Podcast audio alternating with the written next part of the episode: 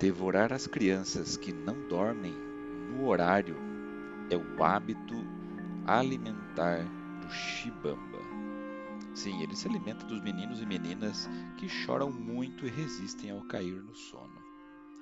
A resistência acaba logo quando as crianças são ameaçadas pelos pais por uma possível aparição dessa criatura que faz parte das angústias noturnas, segundo Câmara Cascudo.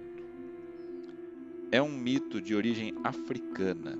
Seu nome significa um estilo de canto e dança, em uma das formas de Bantu, família de língua africana. Em rituais festivos ou folclóricos africanos, quando é realizado esse tipo de dança lenta e compassada, um similar da roupa do chibamba é usado, só que, em vez de folhas de bananeira, usam folhas de plantas locais. Apesar de o nome estar relacionado a um tipo de música, é uma criatura que não canta, grita ou fala qualquer coisa. Ela apenas ronca. Isso mesmo, ronca como um porco, e é um barulho muito alto. Quando invocado, chega dançando no ritmo que o batizou.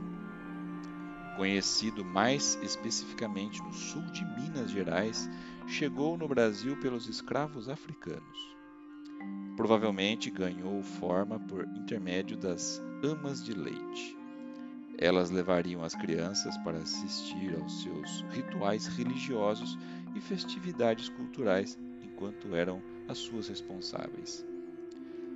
Nos terreiros, os pequenos tomariam contato com a figura do Shibamba e alguns participantes da cerimônia estavam vestidos como tal o que deixava as crianças de cabelo em pé.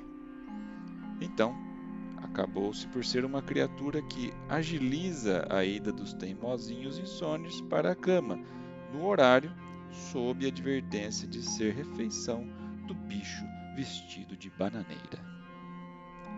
Em algumas tribos de índios brasileiros, há também rituais em que somente pajés se vestem com ramos, folhas e galhos, pintam o rosto ou ainda usam uma máscara de madeira, formas semelhantes ao traje do Chibamba.